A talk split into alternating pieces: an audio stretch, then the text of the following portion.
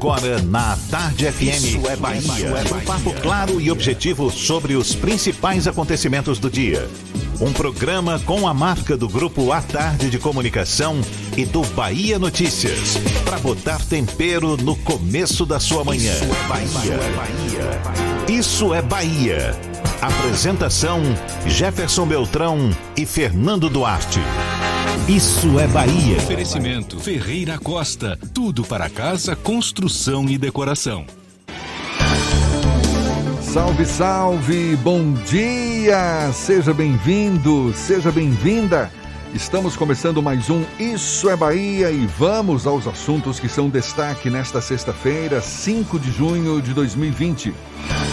Brotas supera Pituba e é o bairro de Salvador com maior número de casos de Covid-19. São Marcos entra na lista de medidas mais duras de combate à pandemia. Cosme de Farias está fora. Hospital de campanha da Arena Fonte Nova começa a receber hoje pacientes de Covid-19. Bahia tem mais de mil novos casos e passa dos 23 mil infectados. Brasil supera a Itália em número de mortes por Covid-19 e agora é o terceiro no mundo. Governo federal tira quase 84 milhões de reais do Bolsa Família no Nordeste para usar em publicidade. Parte da Avenida 7 de Setembro vai ser interditada a partir de hoje. Eleições 2020. Prefeito Assemineto promove mudanças no comando das secretarias municipais. IBGE revela que desigualdade na divisão de tarefas domésticas aumentou no estado. São assuntos que você acompanha a partir de agora no Isso é Bahia, programa recheado de informação, com notícias, bate-papo, comentários, tudo para botar tempero no começo da sua manhã. E neste clima de sexta-feira, seu Fernando Duarte, bom dia! Bom dia, Jefferson. Bom dia, Paulo Roberto na operação, Rodrigo Tardio, Vanessa Correia, Igor Barreto e Fábio Bastos na produção. E um bom dia para os nossos queridos ouvintes, aqueles que seguem em quarentena, aquarentenados em casa, e também aqueles profissionais que demandam sair de casa, as pessoas da área de saúde, da área de segurança pública, rodoviários, metroviários, motoristas de aplicativo e de táxi e todos os trabalhadores de atividades essenciais. Sejam todos muito bem-vindos a mais uma edição do Isso é Bahia. É, hoje não tem cafezinho não, né, do Paulinho. Eu também... deixei para você falar. Agora, não, ele disse inclusive que vai fazer um cafezinho para nós logo oh. mais. A gente fica sentados aqui esperando, tá certo? E lembramos que você nos acompanha também pelas nossas redes sociais, tem o nosso aplicativo pela internet no atardefm.com.br. Pode também nos assistir pelo canal da Tarde FM no YouTube, se preferir pelo portal A Tarde. E estamos ao vivo também pelo Instagram do Grupo A Tarde são os nossos canais de comunicação à sua disposição para também participar, enviar suas mensagens, marcar presença. Lembre aí, Fernando. O WhatsApp é o 71993111010. Você também pode interagir conosco pelo YouTube e pelo Instagram. Mande a sua mensagem, se faça presente aqui no estúdio. Tudo isso e muito mais a partir de agora para você.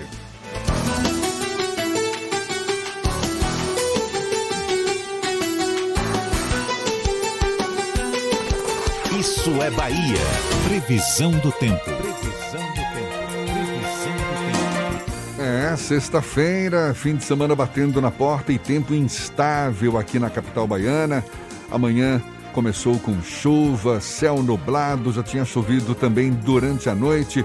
Sinal que o fim de semana vai permanecer assim. Quem tem as informações é Ives Macedo. Seja bem-vindo. Bom dia, Ives. Olá, muito bom dia para você, Jefferson. Bom dia, Fernando Duarte, Paulinho. Bom dia para você na sintonia aqui da Tarde FM no programa Isso é Bahia. Olha, Jefferson, áreas de instabilidade devem influenciar parte da região metropolitana e de Salvador nesta sexta-feira. A previsão para hoje é de chuva em vários momentos do dia, com predomínio de céu nublado e poucos períodos de sol. Inclusive, nesta sexta tem risco de chuva com forte intensidade, mas que deve ser localizada e pode vir acompanhada de raios e de rajadas de vento. A mínima prevista é de 23 e a máxima de 27 graus. Dica do dia NexGard: chopulgas e carrapatos. NexGard é um tablete mastigável que protege o seu cão por 30 dias para ele passear tranquilo. E NexGard ainda vem num delicioso sabor carne. É contigo, Jefferson. Eu volto daqui a pouco com a previsão do tempo para o interior do estado.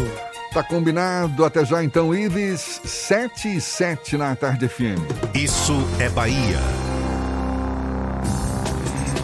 As exonerações de Ana Paula Matos e Ivete Sacramento das Secretarias de Promoção Social e Combate à Pobreza e de Reparação reabriram os debates sobre os potenciais ocupantes da vaga de vice na chapa de Bruno Reis para as eleições em Salvador. Até ontem, quando a saída delas foi confirmada, apenas homens estavam cotados nessa disputa. O surgimento dessas duas novas apostas é sinal de que Bruno Reis tenta abrir o diálogo com os setores que a oposição à ACM Neto deve explorar durante o período eleitoral, especialmente depois que a base aliada do governador Rui Costa apresentou majoritariamente nomes femininos para a corrida eleitoral da capital baiana. Essa definição da lista de potenciais candidatos a vice é tema do comentário político de Fernando Duarte. Isso é Bahia. Política. A Tarde FM. A menos que apareça uma nova surpresa, a lista de potenciais vices de Bruno Reis, do Democratas, na candidatura dele a prefeito de Salvador, parece estar fechada. O grupo liderado por Assemineto definiu publicamente ontem que duas mulheres entraram oficialmente nessa corrida: Ana Paula Matos, pelo PDT, e Ivete Sacramento, pelo Republicanos. A primeira já tinha o nome ventilado desde que a filiação ao PDT veio a público. Já a segunda foi uma novidade de última hora, pois até então o nome da ex-reitora da UNEB não tinha sido citado como uma opção séria. O surgimento de duas mulheres nessa lista é também uma reação a um aspecto que promete ser explorado pela oposição à administração de Assemineto. Dos nomes citados como potenciais candidatos na base do governador Rui Costa, a maioria é formada por mulheres. Major Denise, do PT, Olivia Santana, do PCdoB, Lídice da Mata, do PSB e Eleusa Coronel, do PSD. Denise e Olivia têm a vantagem extra de terem lugar de fala para explorar também a questão da negritude sem qualquer tipo de ressalva, para evitar o calo da ausência de uma mulher ou de um negro na chapa. Bruno Reis ganha duas opções relevantes. Completam a relação de potenciais candidatos a vice ao menos três nomes: Irmão Lázaro, do PL, Geraldo Júnior, do MDB e Manassés, do Republicanos. Desses, apenas Irmão Lázaro teria o trunfo de trazer uma legenda da base aliada de Rui para o lado de Assemineto, apesar do PL estar com o um pé na prefeitura há algum tempo. Os dois últimos, Geraldo Júnior e Manassés, poderiam até agregar musculatura política, mas estariam longe de abrir frentes de diálogo que devem ser atacadas pelos adversários. Geraldo Júnior, inclusive, vai insistir na prelazia pela vaga de vice, porém está distante de obter esse posto. Ao se filiar ao MDB, cuja lembrança das malas de 51 milhões de reais ainda está vívida, ele diminuiu as chances de ser indicado. Isso é somado ao fato de criar ambientes de instabilidade para a base de Assemineto, sem necessariamente ter o respaldo político que julgava ter. Assim, o presidente da Câmara deve se contentar com um aval para tentar continuar à frente do Legislativo no próximo biênio. Manassés, ao se filiar aos republicanos, seria uma opção viável se não tivesse uma volatilidade tão grande.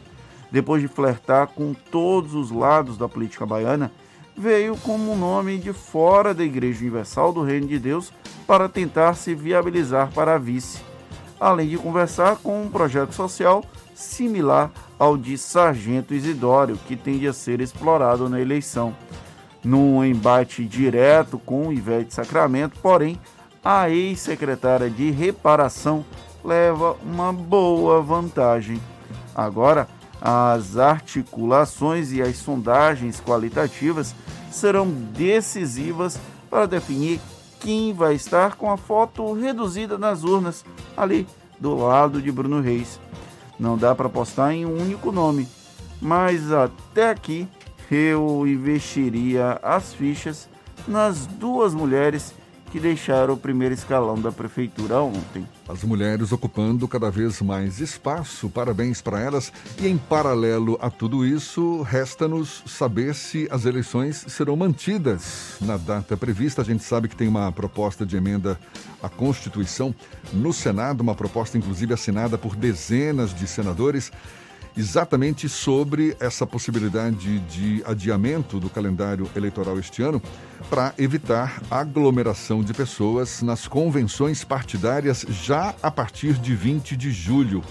O ministro Luiz Roberto Barroso, presidente do Tribunal Superior Eleitoral, chegou a admitir essa possibilidade de adiamento, desde que seja pelo mínimo tempo necessário. Já o senador Davi Alcolumbre, presidente do Congresso, defende um diálogo entre as instituições antes de qualquer decisão. Ou seja, a discussão está colocada na mesa. E ainda vai acontecer pelo menos durante todo o mês de junho. Agora são 7 e 12. A gente mais uma vez se depara com os números dramáticos dessa pandemia Aqui na Bahia, o estado registrou 1.012 novos casos de pacientes infectados pelo novo coronavírus, isso em apenas um dia, de anteontem para ontem, segundo o boletim divulgado ontem à noite pela Secretaria Estadual da Saúde. Com essa atualização, Bahia, a Bahia totaliza 23.463 casos confirmados de Covid-19. Do total de pacientes infectados, mais de 8 mil estão recuperados e 790 morreram. De acordo com a CESAB, as 28 mortes que foram contabilizadas no boletim são referentes a um período de 13 dias. Ainda no boletim de ontem, a CESAB informou que dos 1.877 leitos disponíveis através do SUS, exclusivos para o coronavírus, 1.085 possuem pacientes internados, o que representa uma taxa de ocupação de 58%. Com relação aos leitos de UTI adulto e pediátrico, dos 793 exclusivos para o coronavírus, 557 possuem pacientes internados, o que, que corresponde a 70% dos leitos ocupados. Situação dramática na Bahia e também no Brasil. O país superou a Itália em número de mortos por complicações da Covid-19, com mais um recorde diário de mortes contabilizando agora 1.473. O país acumula 34.021 vidas perdidas durante a pandemia. O Brasil está apenas perdendo para o Reino Unido e Estados Unidos, segundo o balanço do Ministério da Saúde.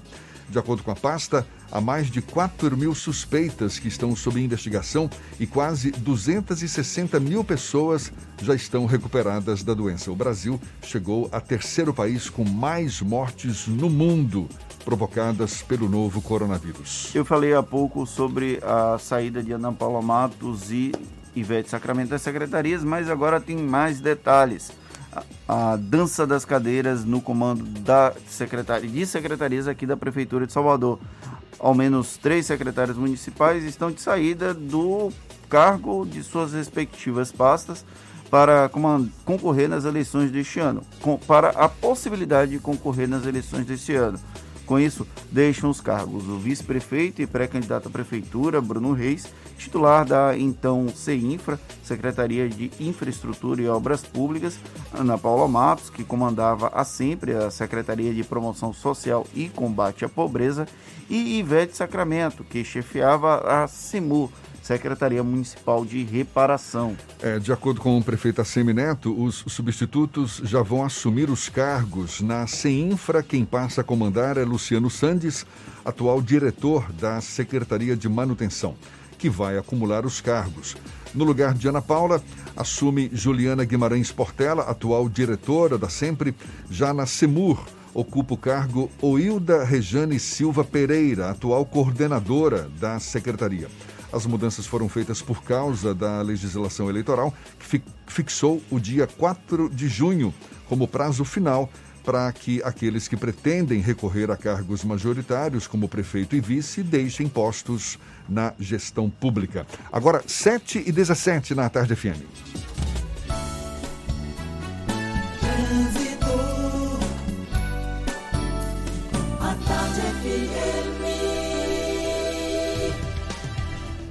Temos informações com Cláudia Menezes acompanhando o fluxo de veículos por cá. Bom dia, seja bem-vinda, Cláudia.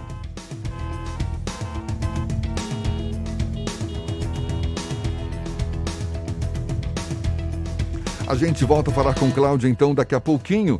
Olha só, parte da Avenida 7 de Setembro vai ser interditada a partir de hoje e o bairro de São Marcos agora está na lista de medidas mais duras para conter o avanço do novo coronavírus. Em compensação, o bairro de Cosme de Farias está fora. Detalhes você acompanha já já, 7 e 18 na Tarde FM. Você está ouvindo Isso é Bahia. O mundo entrou em guerra, uma guerra difícil contra um inimigo invisível e mortal. Mas como baianos que somos, fomos à luta, com ação e união, porque toda a vida importa. Dedicamos muitas UPAs pelo estado ao coronavírus. Separamos hospitais para os atendimentos na capital e no interior. Dobramos o número de leitos, investimos em equipamentos, apoiamos nossos heróis do dia a dia, ajudamos quem mais precisa com a conta de água e vale alimentação e vimos a solidariedade chegar em todo canto. Vestimos nossas máscaras, descobrimos a importância de ficar em casa. Sabemos que não está fácil, mas a guerra continua, por isso não desista. Se tiver sintomas, ligue Telecoronavírus 155. Baixe também o aplicativo Monitora Covid-19 e continue cuidando de você e dos outros. Entramos nessa guerra contra o coronavírus juntos e juntos também é que vamos vencer. Governo do Estado. Assembleia Legislativa da Bahia. Plantão permanente contra o coronavírus. Autorizando o pagamento de auxílio de 500 reais para pessoas com sintomas leves da doença passarem a quarentena em um centro de acolhimento. Debatendo de forma virtual com presidentes de assembleias de outros estados a crise sanitária que o país vive e possíveis ações para diminuir seus efeitos. Juntos, Juntos vamos, fazer, fazer valer a nossa força e vencer o coronavírus. coronavírus. Alba, Assembleia Legislativa da Bahia. Monobloco, o pneu mais barato da Bahia. 0800 111 70 80 e a hora certa. Agora, 7h20, a tarde FM, quem ouve gosta. Você sabia que na Monobloco toda a energia elétrica utilizada para consertar o seu carro é captada de placas solares e que o óleo trocado do seu carro vai para reciclagem para ser refinado novamente e que na Monobloco os pneus velhos deixados pelos clientes podem virar chachim, cadeira e até asfalto? Não sabia? Então se ligue. Monobloco faz tudo de mecânica e tem o pneu mais barato da Bahia. Água de Meninos, Lauro de Freitas e Abrantes. 0800 111 7080.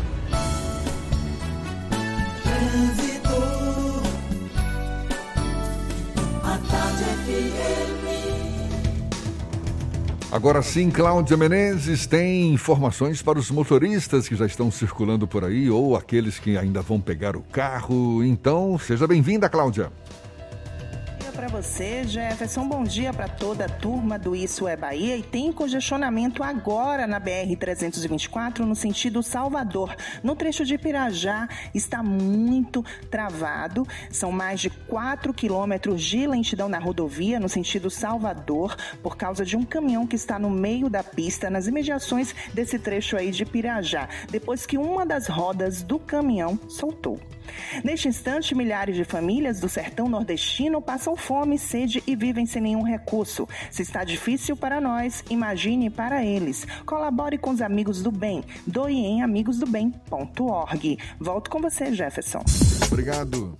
A Tarde FM de carona com quem ouve e gosta. Claro e objetivo sobre os acontecimentos mais importantes do dia. Agora são 7h21 e temos notícias da redação do portal Bahia Notícias com Lucas Arras. Bom dia, Lucas. Bom dia, é, bom dia Jefferson, bom dia Fernando, bom dia para quem nos escuta aqui na capital do estado. O modo como o isolamento social está sendo feito na Bahia conta com a aprovação da maioria da população, consultada por uma pesquisa do Instituto Paraná Pesquisas em parceria com Bahia Notícias. Segundo o levantamento, 78% dos entrevistados no estado se dizem favoráveis à maneira que o isolamento vem sendo aplicado, de forma setorizada e com ações concentradas no foco da doença. Entre aqueles que não concordam e se dizem contra o modo que a Bahia vem aplicando as medidas de restrição estão 17,8% dos entrevistados. A pesquisa ouviu 2.016 pessoas entre os dias 25 e 28 de maio e é, a margem de erro é de dois pontos para mais ou para menos manhã chuvosa em Salvador, o que ajuda aí a reforçar uma tendência descrita pelo Instituto Nacional de Meteorologia. A capital baiana teve os meses de março, maio e abril mais chuvosos dos últimos 36 anos. Durante o período, os índices de, os índices de precipitação foram os maiores desde maio de 1984. Ainda segundo o Instituto Nacional de Meteorologia, a tendência é que Salvador se mantenha com chuvas acima do normal ainda esse mês. Os, os bairros com maiores concentrações de chuva no último trimestre foram Centro, Tancredo Neves e Itapuã. Eu sou Lucas Arraes, falo direto da redação do Bahia Notícias para o programa Isso é Bahia. É com vocês aí do estúdio. Buscar soluções inovadoras, criadas ou gerenciadas por mulheres e que venham ajudar a população a superar os atuais e futuros impactos da Covid-19. É com esse objetivo que foi lançado esta semana o segundo desafio de impacto Salvador Resiliente Mulheres e Tecnologia. Quem explica mais sobre este edital é a gerente de resiliência da CECIS, Secretaria Municipal de Sustentabilidade, Inovação e Resiliência, Daniela Guarieiro, nossa convidada aqui no Issa Bahia. Seja bem-vinda. Bom dia, Daniela. Jefferson, bom dia Fernando e bom dia para os ouvintes do programa Isso é Bahia. Daniela, é... esse edital prevê a seleção de 10 startups geridas por mulheres que possam vir a ser instaladas no futuro aqui em Salvador, é isso mesmo?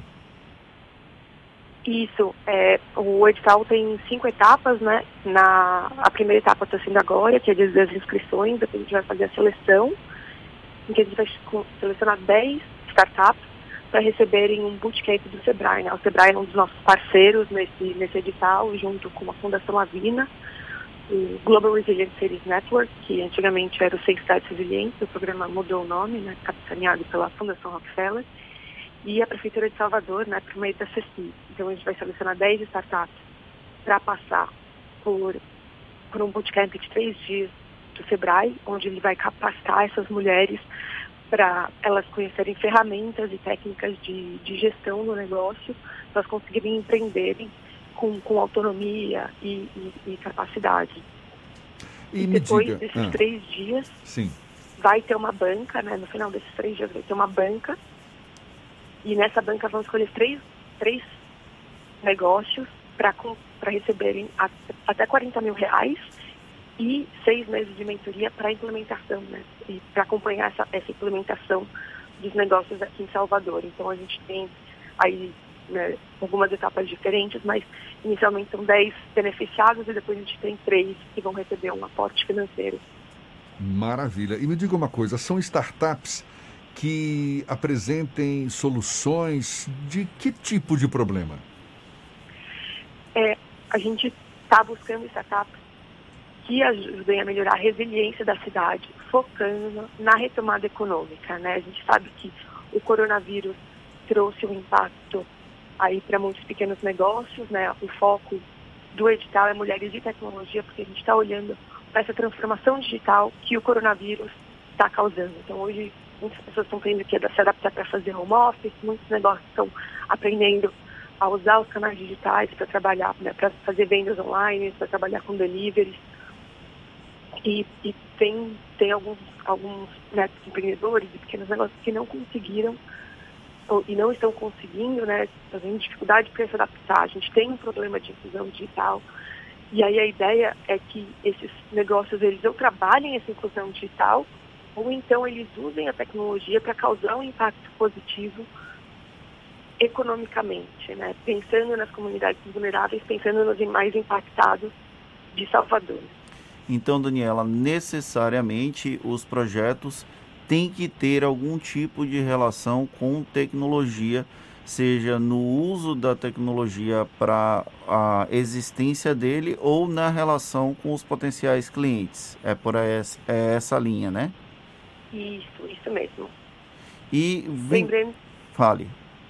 Não, é só para lembrar que quando a gente fala em tecnologia, a gente não está esperando que as pessoas nos apresentem um, um programa 100% novo, né? Não, não é uma tecnologia inovadora, mas é um uso inovador da tecnologia, né? Então, algo é, é usando essa a forma como você usa essa tecnologia para trazer soluções para os problemas que a cidade vem enfrentando.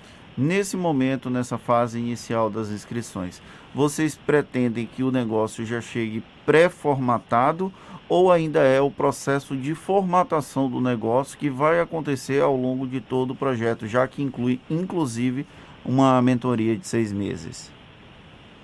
A ideia é que ele esteja é, mais pré-formatado, né? Porque você a capacitação ou bootcamp do Sebrae são três dias para você ser selecionado para receber o dinheiro. E a gente vai, né, um dos critérios de seleção é justamente a, a maturidade da solução, né? Assim, o quão pronta ela está para ser aplicada, porque a ideia é que ela seja, ela esteja sendo implementada já no final do ano em Salvador. Então, algo que esteja muito na ideia dificilmente vai conseguir estar sendo implementado, sendo posto em prática no final do ano tem uma ideia que ela seja, seja mais pré-formatada para que no, no bootcamp do Sebrae você faça só pequenos ajustes, mas que já logo depois você já conseguir, implementar. Porque a mentoria é justamente para acompanhar essa implementação. A CECIS aqui em Salvador tem como foco transformar, tra pegar a capital baiana que antes da existência de uma estrutura como a CECIS não tinha, não era um polo é, de atração de startups e transformar é, a, cidade em um ambiente favorável à criação, à manutenção e à permanência dessas startups. O projeto também prevê que essas startups permaneçam em Salvador durante algum tempo após a implementação? Sim, é, até dois anos após a implementação, né? E a gente está escolhendo pessoas que tenham residência em Salvador a gente está priorizando, sim, é, as mulheres de Salvador que têm ideia, que têm a criatividade. Eu acompanhando, né, não só os editais da CECIS, o próprio edital Salvador Resiliente que a gente lançou ano passado, mas outros projetos que vêm sendo realizados no Colabore, tem muita mulher soteropolitana com criatividade, com é, uma veia empreendedora para fazer acontecer e a gente quer priorizar, sim, essas mulheres. Daniela, a gente percebe o surgimento de novos comportamentos, não é? Agora, por conta dessa pandemia, o que muitas vezes representa novas oportunidades de negócio. As startups, na sua opinião, você acha que devem estar atentas a que mudanças de hábitos e que podem representar alguma oportunidade de negócio, alguma oportunidade de inovação tecnológica? É, tem alguns movimentos né, e tendências. Então, uma das tendências né, é essa digitalização e provavelmente vai continuar após a pandemia. As pessoas vão continuar fazendo compras online, vão continuar tendo, querendo fazer cursos. Né? A gente tem é, é, várias pessoas que passaram a, a fazer cursos e a usar o ensino à distância durante a pandemia. Isso deve continuar. Mas também você tem a questão do de, da economia verde né, e da sustentabilidade. Isso tem ficado muito forte durante a pandemia. O prefeito de Salvador é um dos três prefeitos do Brasil, né? A Semineto é um dos três prefeitos do Brasil que assinou um compromisso com uma retomada verde pós-pandemia, né, por meio de, de, um, de, um, de um compromisso com o C40. é, se juntando aí a, a, muitos prefeitos do mundo, da Europa, que estão com esse compromisso de promover um desenvolvimento econômico mais sustentável após, após essa pandemia. Então, isso também é algo que vai crescer. E é, as medidas de, de proteção vão continuar, né? O uso de máscara. Mesmo com o fim do isolamento, várias dessas medidas devem ser mantidas. E, e, e a própria questão assim, de como a gente vai se relacionar com as outras pessoas, em questão de proximidade, deve ter uma mudança também. Então, tem aí algumas linhas de, de ação e de atuação que as startups podem olhar para passar a atuar, é, ou para, enfim, como uma oportunidade de, de atuação daqui para frente.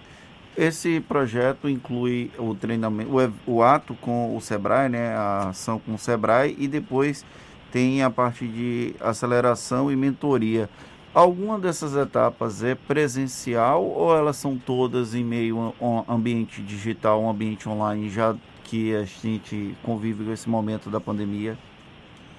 A etapa do Sebrae de Bootcamp ele é presencial, né? Ele é um, um o treinamento do Sebrae ele foi desenvolvido para ser presencial, então a gente está mantendo isso presencial. Vai ser no Colabore, inclusive, a gente já está vendo como fazer para ter um garantir o uso de várias salas ao mesmo tempo, que são um número pequeno de pessoas, né? A ideia é que seja em setembro, outubro, enfim, mas tá, vai depender muito da pandemia, do que a, as autoridades de saúde no momento permitirem né, é, para eventos, o número de pessoas em eventos e, e espaços né, entre elas. É, de repente até fazer do lado de fora, um colabore, como a Ceci já fez vários outros é, eventos do lado de fora do colabore, usando o espaço verde que a gente tem mas a ideia é que seja presencial sim essa, essa etapa, é, justamente pelo, pelo modelo que o SEBRAE desenvolveu. A parte da mentoria não, não será presencial, a ideia é que seja, é, enfim, acompanhamento online, justamente porque é o acompanhamento, então vai muito da, da disponibilidade, né, e até para facilitar, de repente, o contato é, e, enfim, tirar dúvidas e, e, e ajuda é, um WhatsApp, telefone, isso muitas vezes facilita e agiliza o processo. Daniela, para a gente encerrar, as startups já curiosas nesse edital, como é que podem ter acesso? Quais são os canais para se inscrever no segundo desafio de impacto Salvador Resiliente Mulheres e Tecnologia, que é o nome do edital, não é isso? Isso, isso mesmo. A gente o, vai subir hoje é, na página da CECIS um texto sobre o edital, onde você vai encontrar o link da plataforma. No nosso Instagram você também encontra o link da plataforma e de forma bem simples e fácil, porque a, a, a plataforma tem um nome meio completo, o bit.ly, é SSA Mulheres Tech. Mas no, vai estar no site da CECIS e no nosso Instagram também você vai conseguir encontrar, encontrar o, o link. Maravilha. Daniela Guarieiro, que é especialista em resiliência. Resiliência que é o que todos nós precisamos ter, não é? Após pandemia, durante pandemia. Muito obrigado. Daniela Guarieiro, gerente de resiliência da CECIS, Secretaria Municipal de Sustentabilidade, Inovação e Resiliência, conversando aqui conosco no Isso é Bahia. Muito obrigado mais uma vez e bom dia, Daniela. Muito obrigado, Jefferson, Fernando, e bom dia aí para vocês e para os ouvintes da, da Rádio Web à tarde. E a gente lembra que essa conversa vai estar disponível logo mais nos nossos canais no YouTube, Spotify, iTunes e Deezer. Agora 25 para as 8 na tarde FM.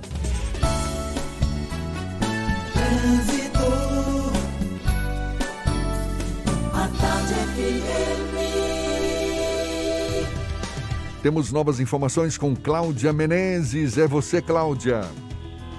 Tô de volta, Jefferson, e quem sai de plataforma no subúrbio encontra lentidão na suburbana na passagem pelo Lobato. Isso no sentido calçada. Em outro ponto, também tem lentidão na estrada da Base Naval de Aratu, em direção à BR-324, para quem sai lá de Paripe. E na BR-324, o congestionamento continua no trecho de Pirajá, no sentido Salvador. E agora está pior, viu? Uma das rodas de um caminhão soltou, o veículo está no meio da pista e agora são cerca de 6 quilômetros de congestionamento na BR-324, lá em Pirajá, no sentido Salvador. Envie dinheiro para o exterior sem sair de casa. Baixe o app WU Brasil. Aproveite nossas melhores tarifas e faça conta. Wester e Union, líder global em transferência de dinheiro. Volto com você, Jefferson. Obrigado, Cláudia. Tarde FM de carona com quem ouve e gosta. Brotas supera Pituba e agora é o bairro de Salvador com maior número de casos de Covid-19. E o hospital de campanha da Arena Fonte Nova começa a receber hoje pacientes infectados pelo novo coronavírus. A gente dá os detalhes já já, 22 para as 8 na tarde FM. Você está ouvindo Isso é Bahia. O mundo entrou em guerra, uma guerra difícil contra um inimigo invisível e mortal. Mas como baianos que somos, fomos à luta, com ação e união, porque toda a vida importa. Dedicamos muitas UPAs pelo estado ao coronavírus, separamos hospitais para os atendimentos na capital e no interior, dobramos o número de leitos, investimos em equipamentos, apoiamos nossos heróis do dia a dia, ajudamos quem mais precisa com a conta de água e vale alimentação e vimos a solidariedade chegar em todo canto. Vestimos nossas máscaras, descobrimos a importância de ficar em casa. Sabemos que não está fácil, mas a guerra continua, por isso não desista. Se tiver sintomas, ligue Telecoronavírus 155.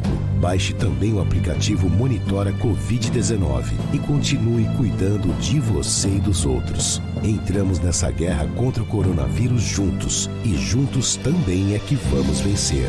Governo do Estado. Você sabia que na Monobloco os pneus velhos deixados pelos clientes podem virar chachim, cadeira e até asfalto? E que a Monobloco apoia o esporte amador e a cultura? E que também na Monobloco uma parte do lucro do serviço do seu carro você pode direcionar para algumas instituições beneficentes? Não sabia? Então se ligue. Monobloco faz tudo de mecânica e tem o pneu mais barato da Bahia. Água de Meninos, Lauro de Freitas e Abrantes. 0800 111 7080. Central Papelaria. Os melhores preços e a maior variedade em material escolar e escritório da Bahia. E a hora certa. A tarde FM, 22 para as 8. 3369 mil. Central Papelaria, variedade assim você nunca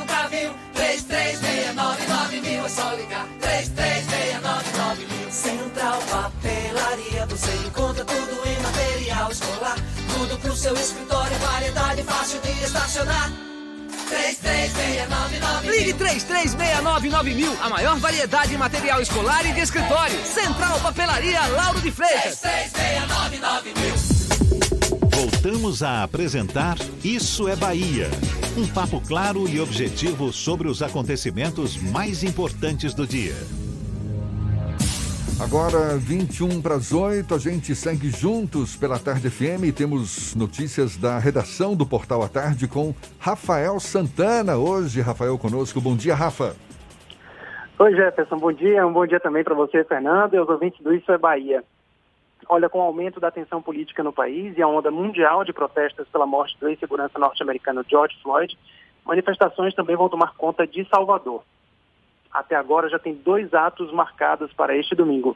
Na Barra, às 10 da manhã, torcedores vão se reunir para dar o que chamaram de Nosso Grito contra o Fascismo, como foi convocado pelos grupos Bahia Antifa, Galícia Antifascista, Touro Antifascista, Torcida LGBT Tricolor, Orgulho Rubro-Negro e Frente Esquadrão Popular. Outro protesto está convocado para ocorrer na região de Guatemi, só que às duas da tarde, por um grupo denominado Reação Antifascista Salvador, formado por pessoas ligadas a movimentos sociais.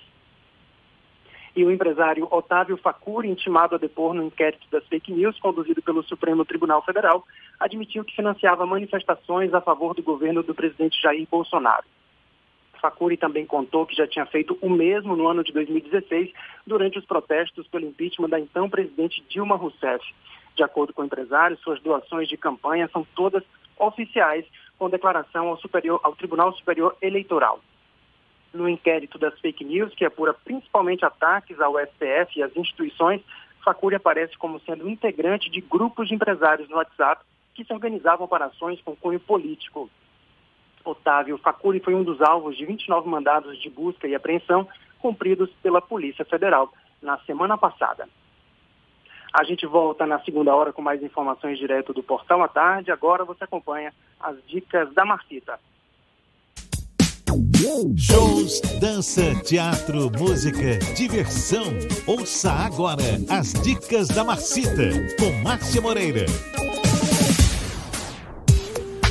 Olá, vamos às dicas para esta sexta-feira.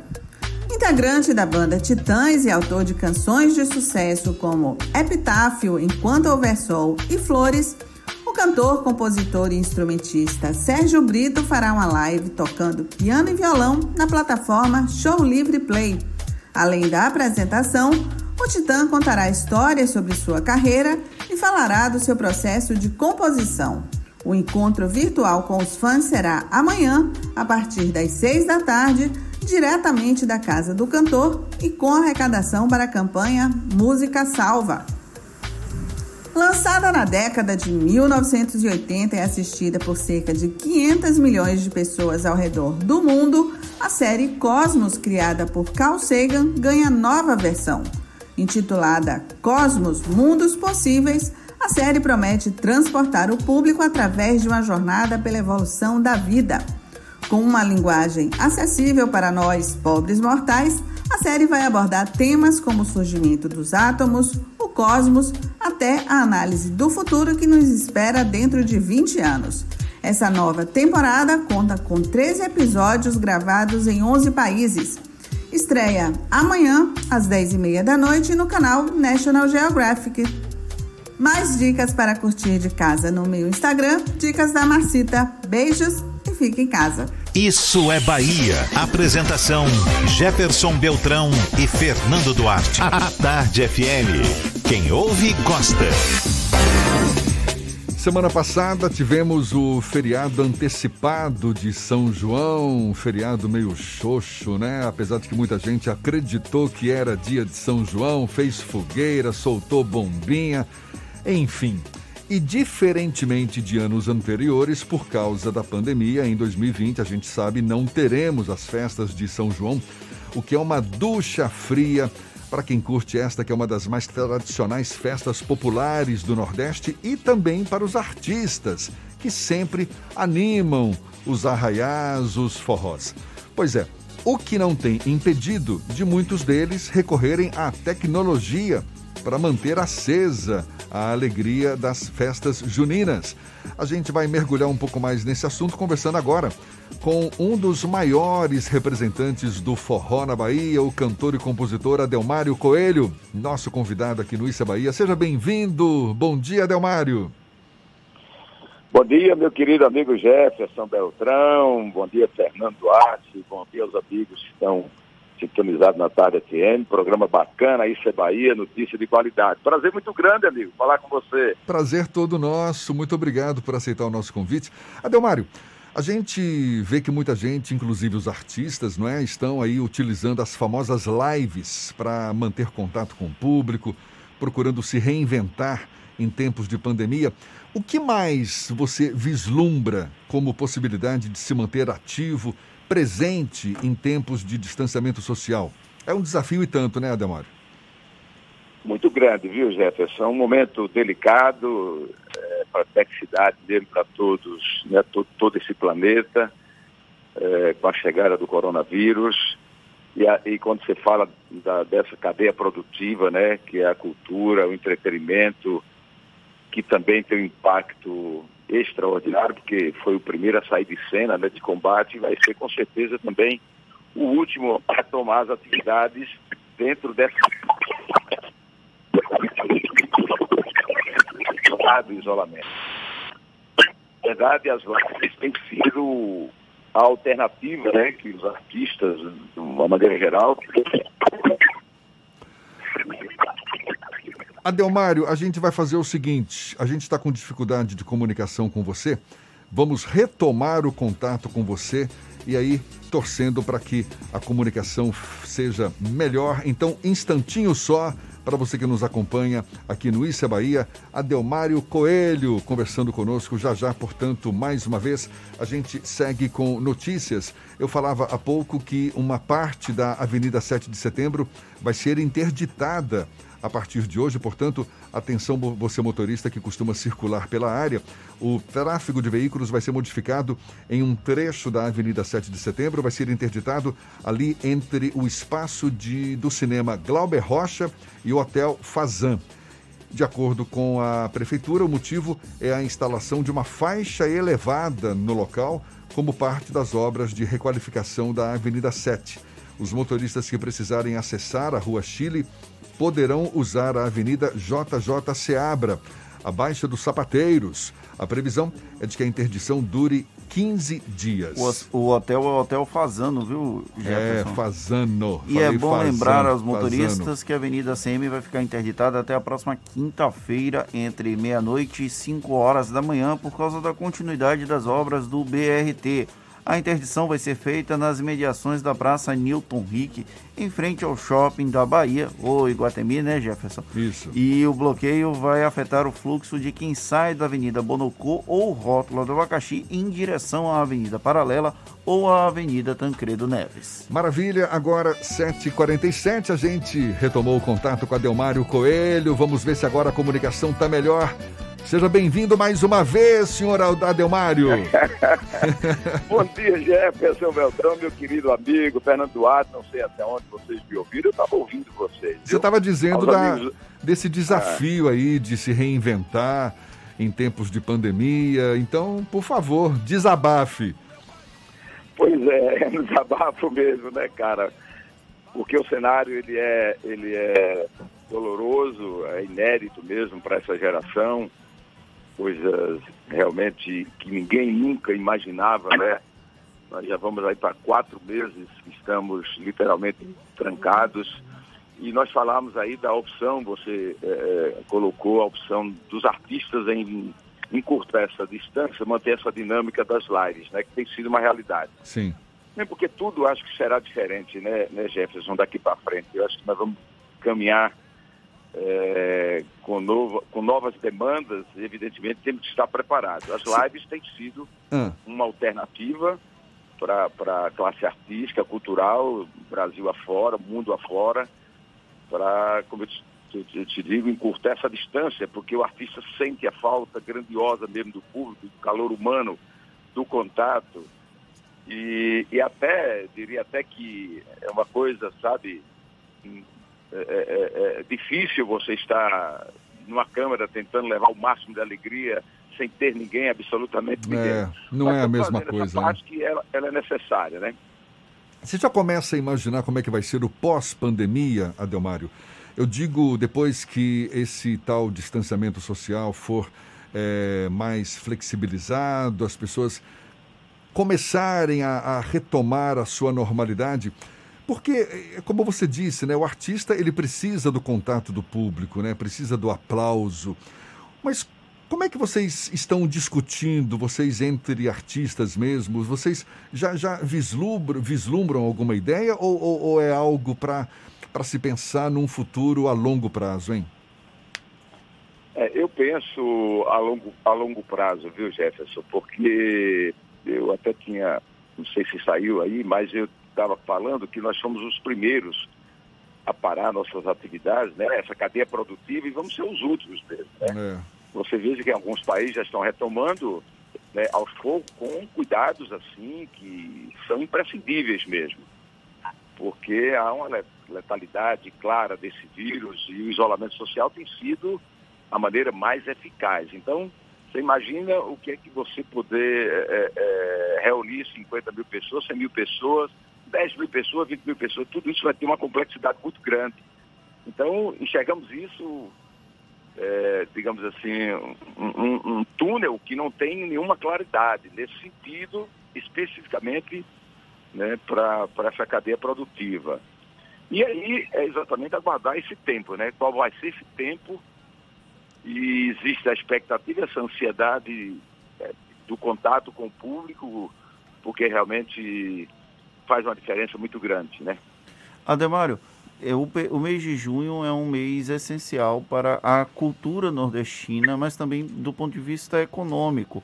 Muitas cidades, muitos, muitas localidades acabam vivendo um momento de aquecimento na economia por conta do processo do São João, das festas juninas como um todo. Você tem participado dos debates e das discussões para tentar minimizar os efeitos negativos da pandemia com o cancelamento do São João, não apenas no setor artístico, mas para toda a cadeia produtiva envolvida com o São João? Pois é, Fernando, aí é onde está o, o grande gargalo, né? Que você ter todos impactados, parados literalmente, essa cadeia produtiva representa muito e, e a gente tem muita clareza que os seus defensores eles se potencializam, se potencializa não, regulariza essa parte econômica exatamente no mês de junho. Forrozeiros e forrozeiras. Claro, quem já tem uma, uma carreira estruturada consegue ainda né, quebrar um pouco dessa, dessa localização que é mais junho e julho, vamos dizer assim três meses, né? Bem ativo. Você fica num critério de manutenção. E nesse momento não está se tendo nada, absolutamente nada, né? Você vê esse auxílio aí do governo, que realmente, comparativamente para quem tem 30 shows no mês, 30 e pouco, 20 e pouco em outro, é, é uma questão mesmo, digamos assim, muito diferente. E a gente vê uma luta muito grande dessa cadeia produtiva agora para sobreviver. É, a, as minhas lives, eu sei que isso aqui não vai fazer muita diferença, mas eu acho que é, elas têm sido direcionadas para essa cadeia produtiva, para a associação de forrozeiros, de produtores, porque quando você fala no artista, tem que ver quem é que acompanha esse artista e quem é que faz esse artista levar, né, digamos assim, a sua alegria são os rodos técnicos, os operadores, os produtores, os motoristas, enfim, e até o próprio comércio, né? O nosso São João, com 417 municípios, estou falando de Bahia, não né? a grandeza do Nordeste, que é uma, uma das maiores festas, evidentemente, economicamente é muito, muito grande. A pesquisa que nós temos aqui na Bahia, que só perde economicamente para os dias das mães, né? por essa grandiosidade. E nesse momento, onde literalmente, Fernando, você tem é, é, é, o cenário de não se poder fazer nada, é muito preocupante. Tem muita gente aí, essa é realidade, já passando por sérias dificuldades mesmo. Eu, eu que convivo né, há mais de 26 anos assim como profissional na área e também como consumidor, teve uma parte lá atrás, convivo com muitas pessoas e vejo uma realidade muito triste, viu, Fernando? Agora, eh, Adelmário, insistindo um pouco até na linha do que o Fernando te perguntou, tem havido alguma interlocução dos artistas com gestores públicos no sentido de buscar algum tipo de apoio financeiro, assim como diversos setores da economia têm se manifestado e procurado, enfim, buscado algum tipo de apoio por parte dos artistas, especialmente agora, nessa época de São João, artistas do forró, tem havido essa interlocução ou nem isso? É muito incipiente, viu, viu, Jefferson? É uma coisa que ainda tem grande desorganização na classe, né? e o que você fala aí é uma necessidade real, a união, a força da união, ela se torna muito mais representativa, né? Quando você leva demandas né? Mas nós temos parlamentares que estão atuando nesse sentido, entendeu? De, de viabilizar alternativas, por exemplo, às lives. Né? As lives, elas se tornam necessárias, mas ela não tem uma legalidade para que o poder público possa remunerar quem faz. Uhum. Mas também tem quem não possa fazer live, que não tem condição de fazer live. Essa cadeia aí é que é muito mais preocupante. Essas pessoas né? Quando você pensa assim, naquele trio de forró que está no interior, que vive disso, ou mesmo na capital, qual é a fonte de renda que eles têm nesse momento? Não tem nenhuma, cara. E realmente, é, por não ter uma organização ainda é, ideal né, da categoria nesse sentido, aí o sofrimento aumenta muito mais. É, imagino. Imagino. E é uma situação que, que nos afeta a todos e olha, fica aqui a nossa torcida, Delmário, para que a gente tire o máximo de proveito dessas lições todas, para que possamos, pelo menos, sair fortalecidos, não é? Desse momento, dessa dificuldade toda e o nosso desejo também de que você continue brilhando sempre. Você é um artista talentosíssimo, muito admirado, merece os nossos aplausos. Fica aqui o meu abraço Obrigado, afetuoso, viu? E conte com a gente, estamos juntos. A gente está aí desejando de fato dias melhores para todos nós, não tenha dúvida disso. Obrigado, Jefferson. Obrigado a Fernanda. Obrigado a todos que estão na, na, na Tarde FM. Programa bacana. Isso é Bahia. Eu gosto, eu sou um cantor que gosta de notícias, velho. E me amarro realmente em notícias. Opa, muito obrigado. Mas realmente é uma, é uma ansiedade muito grande, amigos, de poder reencontrar esse público. E primeiro, solidariedade com a dor né, da perda de mais de 30 mil pessoas, né? Que quem sabe a dor de a perda de um ente querido é, mensura realmente o quanto é difícil. Então, minha solidariedade também a todas as famílias, baianas e brasileiras e do mundo, né, por esse momento tão complexo. E pedir a Deus, evidentemente, que Ele nos dê força para que nós possamos atravessar esse momento, é, digamos assim, é, inédito né, para o ser humano. Vamos, vamos rezar, pedir a Deus, quem puder, fique em casa mesmo, aguardar essa chegada, ansiedade dessa vacina, entendeu? Quem puder tem que ficar mesmo, usar sua máscara, é, o, o álcool em gel, enfim, tomar essas medidas, né? E, de uma certa forma, evita a propagação do vírus. Maravilha, Adelmário. Mais uma vez, muito obrigado. Um abração para você, Adelmário Coelho, cantor e compositor, conversando conosco aqui no Issa Bahia. Essa conversa vai estar disponível logo mais nos nossos canais no YouTube, Spotify, iTunes e Deezer, 7h58 na Tarde FM. Isso é Bahia. Economia. A Tarde FM. Bom dia, Jefferson. Bom dia, Fernando. Bom dia, queridos ouvintes da rádio A Tarde FM. Ontem o índice Bovespa fechou em 93.200 pontos, com alta de cerca de 1%, em reação à injeção de dinheiro na economia pelo Banco Central Europeu.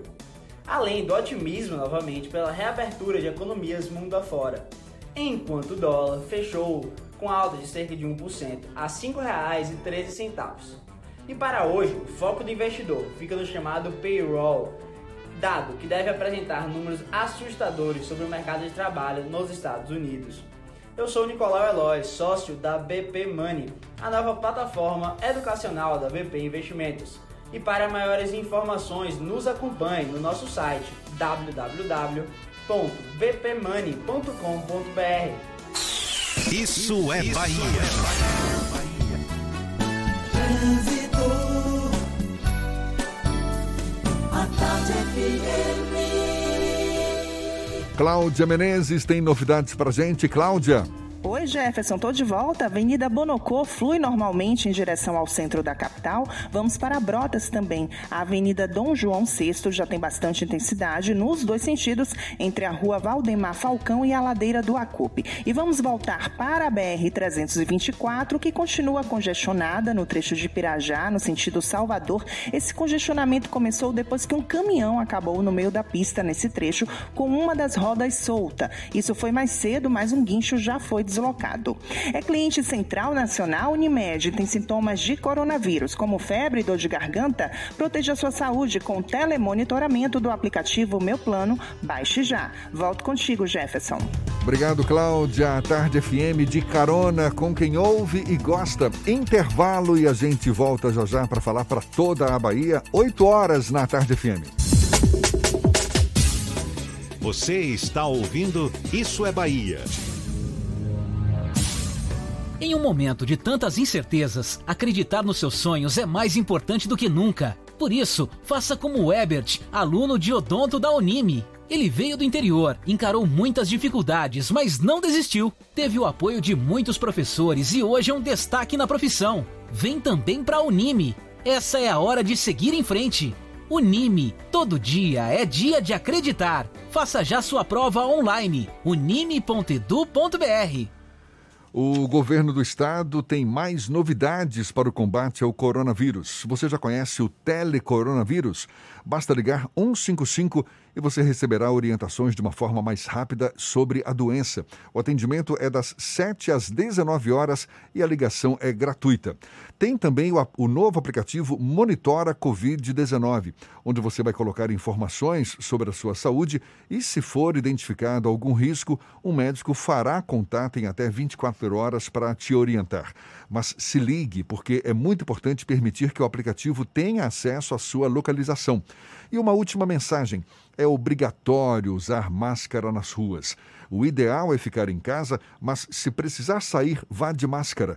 Assim você se protege e evita que o vírus se espalhe. Ao voltar para casa, não esqueça de lavar bem as mãos e depois a sua máscara com água e sabão. Juntos vamos vencer essa guerra. Governo do Estado, a Bahia contra o coronavírus.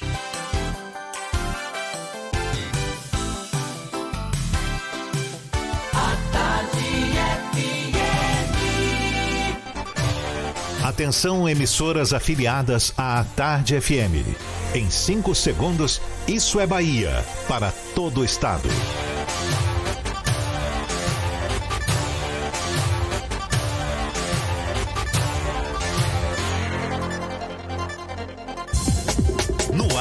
Isso é Bahia.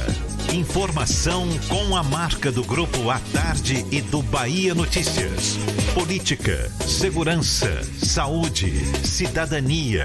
Isso é Bahia. Apresentação: Jefferson Beltrão e Fernando Duarte. A Tarde FM. Quem ouve, gosta. Salve, salve, bom dia! Seja bem-vindo, seja bem-vinda. A partir de agora, Isso é Bahia em rede com emissoras de todas as regiões do estado.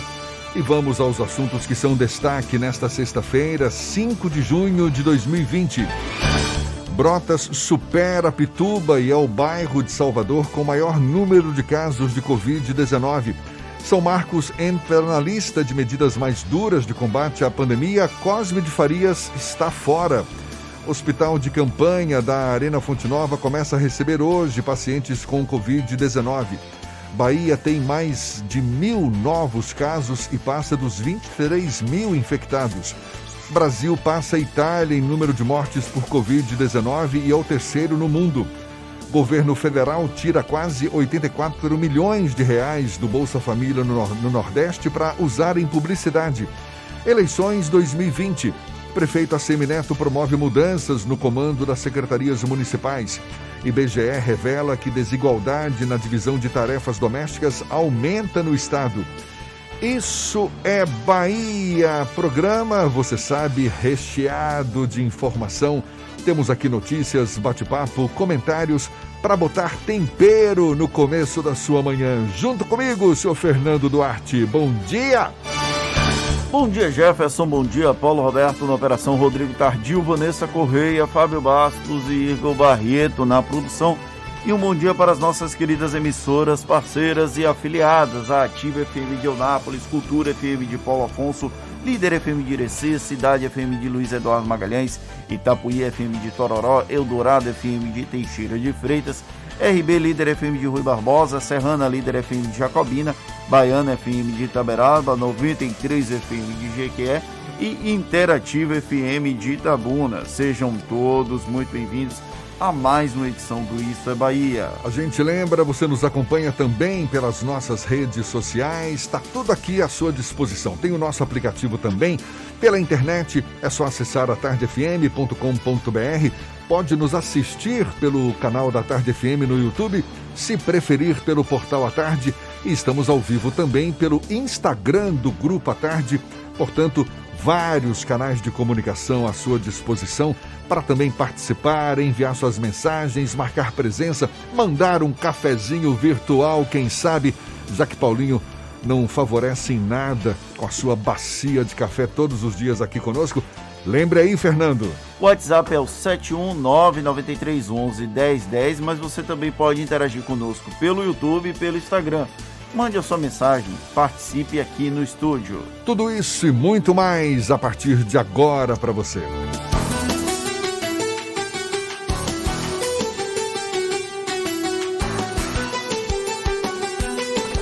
Isso é Bahia. Previsão do tempo. Sexta-feira de tempo instável na capital baiana. O dia amanheceu com céu nublado, chuva, já vinha chovendo durante a noite e há previsão de novas pancadas ao longo do dia. E olhe, chuvas, quem sabe com raios, rajadas de vento, tudo isso a gente já ouviu mais cedo na previsão do tempo de Ibis Macedo, ele que trouxe essas informações para a gente. Tem agora as informações para o interior do estado. É o segundo tempo de Ives aqui conosco no Issa Bahia. Bom dia mais uma vez, Ives. Nessa, Jefferson. Muito bom dia novamente para você. Bom dia para você do interior do estado que já está em nossa companhia aqui no programa Isso é Bahia. Vamos nessa para nossa viagem por essa Bahia bonita, começando pela cidade de Rui Barbosa. A previsão para hoje é de sol com algumas nuvens, mas não chove na cidade de Rui Barbosa hoje. Mínima de 20, máxima de 30 graus. A nossa segunda parada é na cidade de Teixeira de Freitas. A previsão é de sol e aumento de nuvens agora de manhã, com pancadas de chuva à tarde e à noite. Mínima de 22 e máxima de 30 graus. Dica do dia Nexgard. O seu cachorro busca a bolinha na grama e esconde as coisas na terra? Então ele precisa de Nexgard, o tablete mastigável que protege 30 dias contra pulgas e carrapatos. É com você, Jefferson. Um bom final de semana. Eu volto na segunda com mais previsão do tempo. Bom fim de semana, Ives. A tarde FM 8 e 7. Isso é Bahia. O ministro da Educação, Abraham Weintraub, entregou ontem um depoimento por escrito à Polícia Federal no inquérito que investiga as publicações preconceituosas contra a China no começo de abril. Na época, Weintraub sugeriu que a China era responsável pelo novo coronavírus e utilizou o personagem Cebolinha da Turma da Mônica, que troca os R's pelos L's para, digamos, brincar com a forma com que os chineses falam português. Brincar para não querer jogar pesado aqui, né? No depoimento, o ministro reafirmou as falas sinofóbicas e foi carregado pelos apoiadores, que mantêm o apoio mesmo após tantas falas desastradas. Tudo na semana em que circulou a informação de que Weintraub poderia deixar o MEC após atacar os ministros do Supremo Tribunal Federal. A situação de Abraham Weintraub e do Ministério da Educação é tema do comentário político de Fernando Duarte. Isso é Bahia. Política. A Tarde FM. Eu gostaria de começar falando sobre um desejo de uma parcela expressiva da população brasileira. A Abraham Weintraub deveria estar fora do Ministério da Educação há bastante tempo. O problema é que ele encontra amparo na chamada base ideológica do governo, principalmente nos filhos do presidente Jair Bolsonaro e no pseudo-filósofo Olavo de Carvalho. Tudo que Abraham Weintraub fez até aqui pela educação é desprezível. Ontem, ele foi convocado para prestar depoimento no inquérito em que ele é réu pela fala sinofóbica, a fala extremamente preconceituosa contra chineses, baseada na teoria de conspiração que a China foi responsável pela criação do coronavírus e a disseminação dele ao redor do mundo. Realmente, apareceu na China, a disseminação aconteceu por, por conta da incompetência não apenas dos governantes chineses, mas dos governantes de todo o mundo, isso incluído os governantes aqui do Brasil que infelizmente seguem nessa guerrilha ideológica sem nenhum tipo de propósito, apenas para tentar, como é que eu posso falar sem ser ofensivo, se manter de acordo com o que pensam os ignóbeis que o seguem. O Abraham Weintraub, ele foi à PF depois de tentar usar a prerrogativa de ministro para não prestar depoimento o ministro relator exigiu que ele fosse prestar depoimento no local marcado, no horário marcado, porque ele não era testemunha, ele era réu. Na verdade, ele ainda é réu. O Abraham foi para a Polícia Federal e, ao invés de prestar depoimento, ele que é sempre falastrão nas redes sociais, preferiu permanecer em silêncio sabia que se falasse ia falar muita besteira e aí entregou o depoimento por escrito. No depoimento por escrito, ele insistiu na tese da teoria da conspiração, que inclusive diversos especialistas ao redor do mundo, inclusive norte-americanos, garantem que não há provas de que o coronavírus foi criado em laboratório pelos chineses para lutar contra o globalismo. São pessoas eu acho engraçado que as pessoas acreditam em terra plana e ao mesmo tempo acreditam em globalismo. É algo meio contraditório, mas a contradição faz parte desse segmento social que, infelizmente, tem uma ascendência muito grande sobre quem está na presidência da República. O Abraham Weintraub foi o responsável por tentar manter o Enem em mais um arrobo de preconceito contra os mais pobres que não tem, estão tendo acesso às salas de aula nesse período durante a pandemia. O Congresso Nacional, mais uma vez, no modelo de freios e contrapesos, porque o Congresso Nacional, Nacional se tornou uma balança nesse momento. Quem imaginaria, né, que deputados e senadores seriam o equilíbrio dessa nação? E sinalizaram que o Enem deveria ser adiado e aí o MEC resolveu adiar. O Abraham Weintraub ainda viveu um momento bem é, confuso para ele, né? Porque o discurso desse, dessa ala ideológica que apoia a presidência da República é contra o centrão, contra o fisiologismo político, pelo menos no discurso. Na prática isso não acontece, mas no discurso é assim. E aí ele foi obrigado a ceder o Fundo Nacional de Desenvolvimento da Educação para o chefe de gabinete do senador Ciro Nogueira, do Progressistas, e aí ele teve que engolir a seco e botar ra o rabo entre as pernas. Essa semana circulou com uma certa força a hipótese de demissão do Weintraub no MEC para tentar apaziguar os ânimos com o Congresso. Antes, só Rodrigo Maia criticava ele, agora o presidente do Senado, Davi Alcolumbre, também passou a criticá-lo politicamente e também para apaziguar os ânimos com o Supremo Tribunal Federal, já que foi de Weintraub a fala na fatídica reunião de 22 de abril de que os ministros do STF eram vagabundos e deveriam estar presos. A gente acaba aprendendo a discordar diametralmente de algumas pessoas.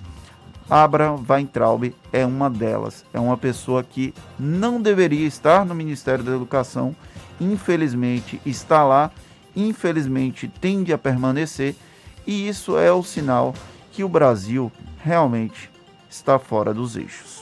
Além de tudo, um cara mal educado no Ministério da Educação. Não combina. Agora são 8 e 14 na Tarde FM. A gente tem notícias da redação do portal Bahia Notícias com Lucas Arras. É quem está a postos mais uma vez. Bom dia então de novo, Lucas. Bom dia, Jefferson. Bom dia, Fernando. Bom dia para você que nos escuta em todo o estado. Olha, em meio à pandemia, a saúde preocupa mais os baianos que as finanças. Pelo menos foi o que revelou uma pesquisa do Instituto Paraná Pesquisas em parceria com o Bahia Notícias. Os pesquisadores questionaram qual é a sua maior preocupação nesse momento: com a saúde e com a saúde da sua família ou com a sua situação financeira.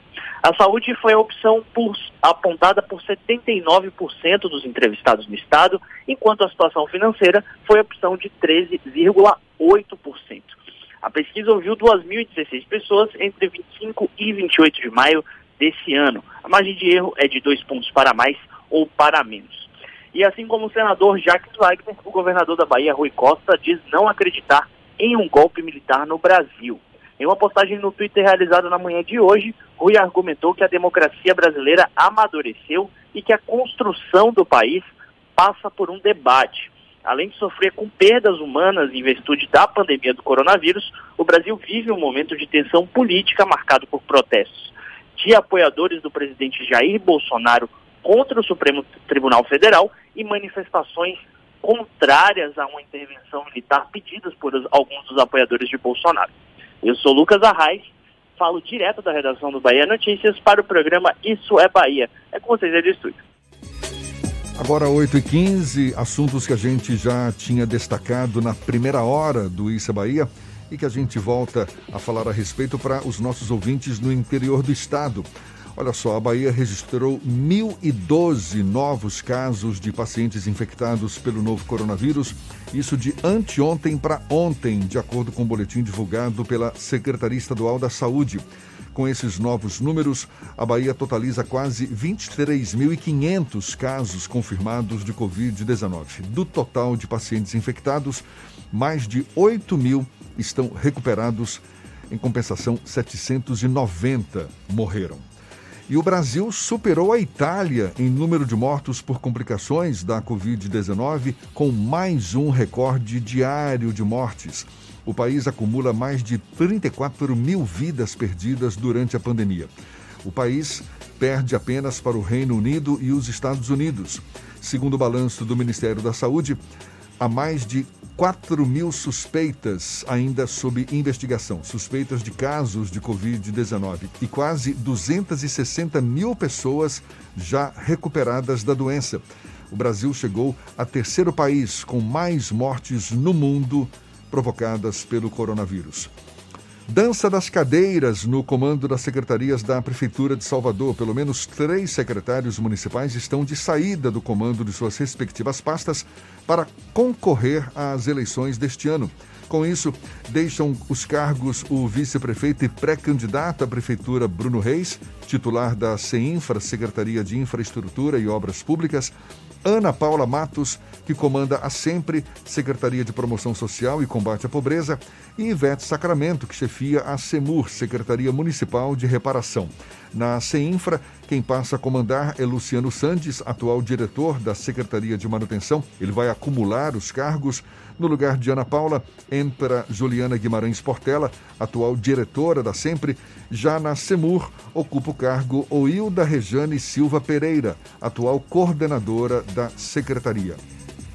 E atenção, você motorista que costuma circular pela Avenida 7 de Setembro, no centro, aqui em Salvador, uma área ali entre o, o, espaço do cinema Galauber Rocha e o Hotel Fazano vai ficar fechada para os veículos. O motivo é a instalação de uma faixa elevada no local como parte das obras de requalificação da Avenida 7.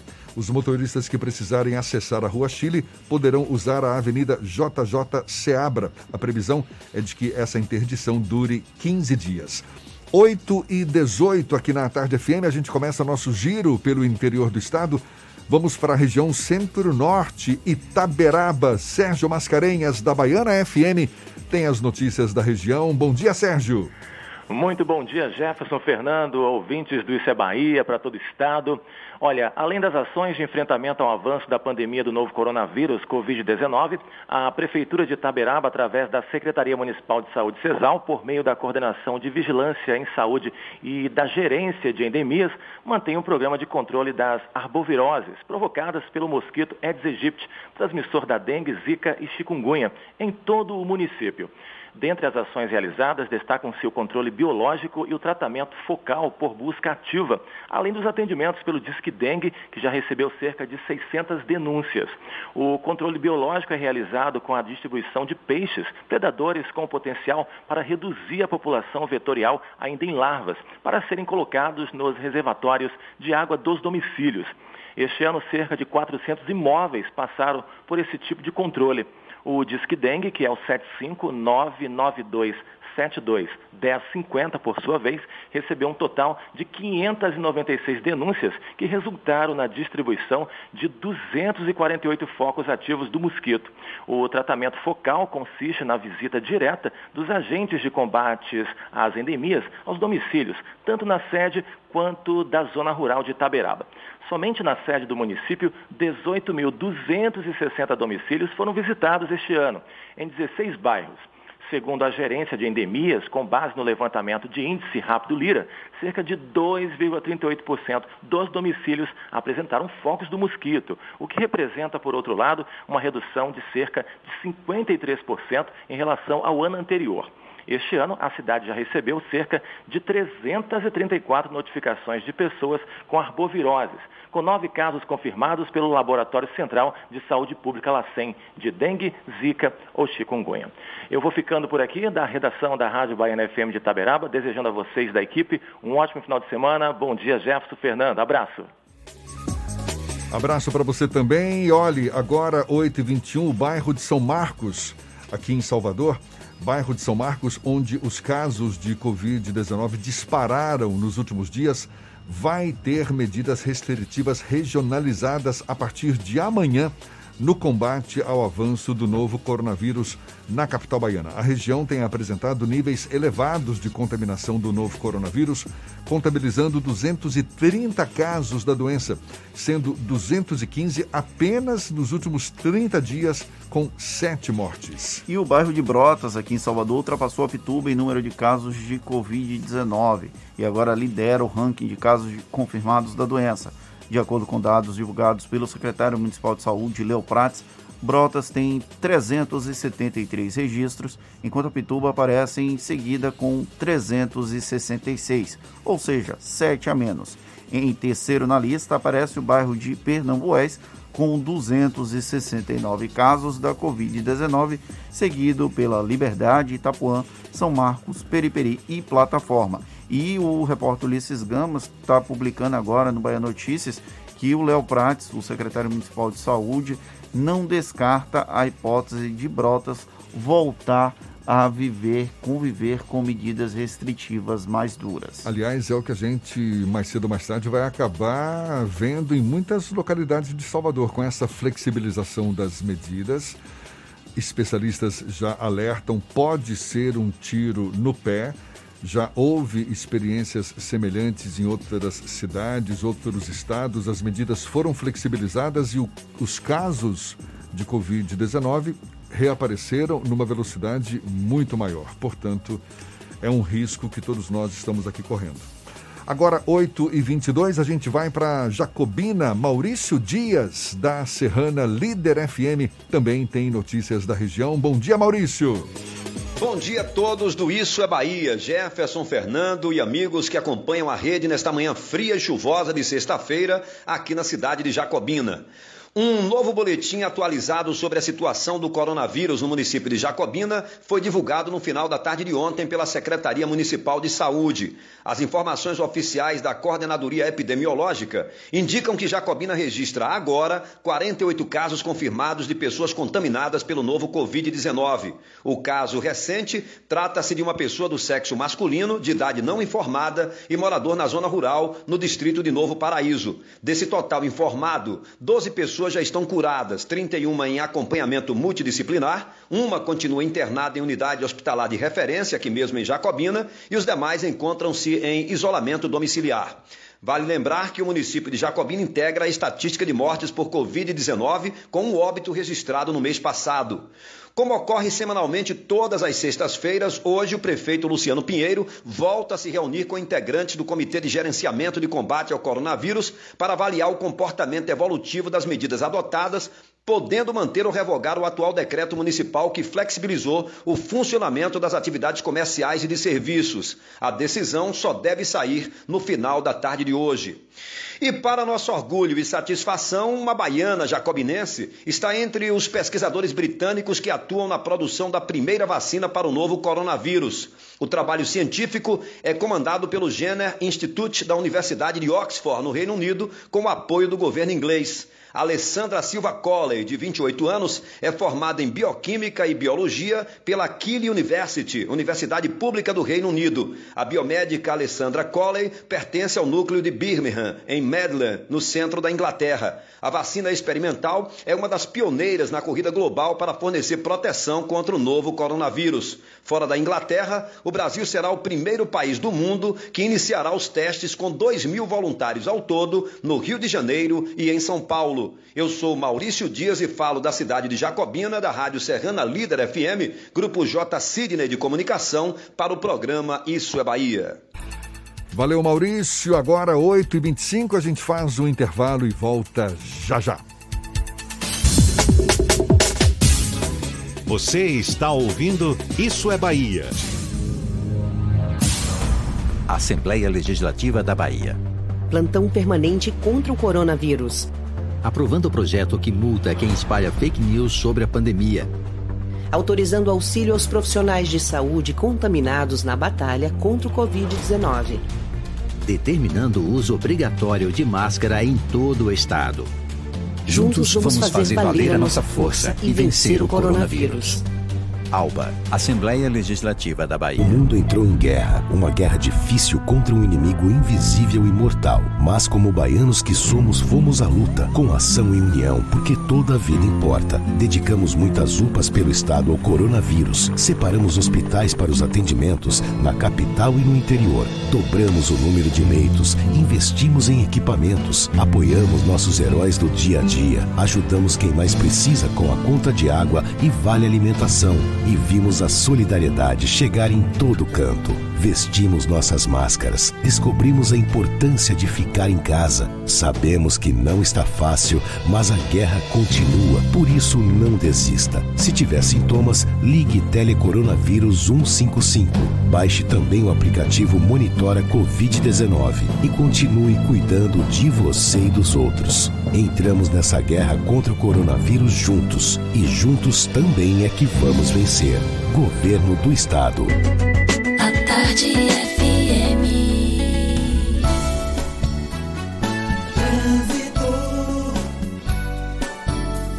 A Tarde FM. Temos novas informações com Cláudia Menezes. É você, Cláudia.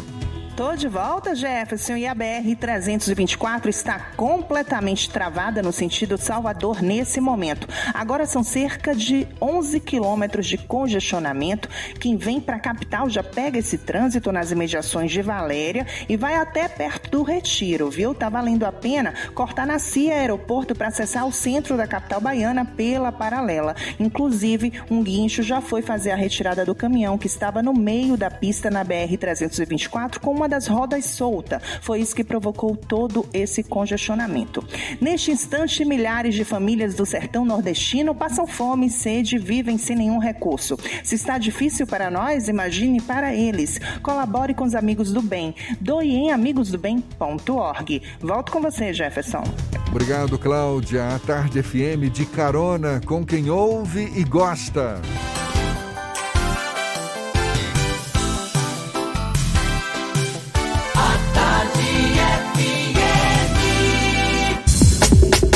Voltamos a apresentar Isso é Bahia. Um papo claro e objetivo sobre os acontecimentos mais importantes do dia.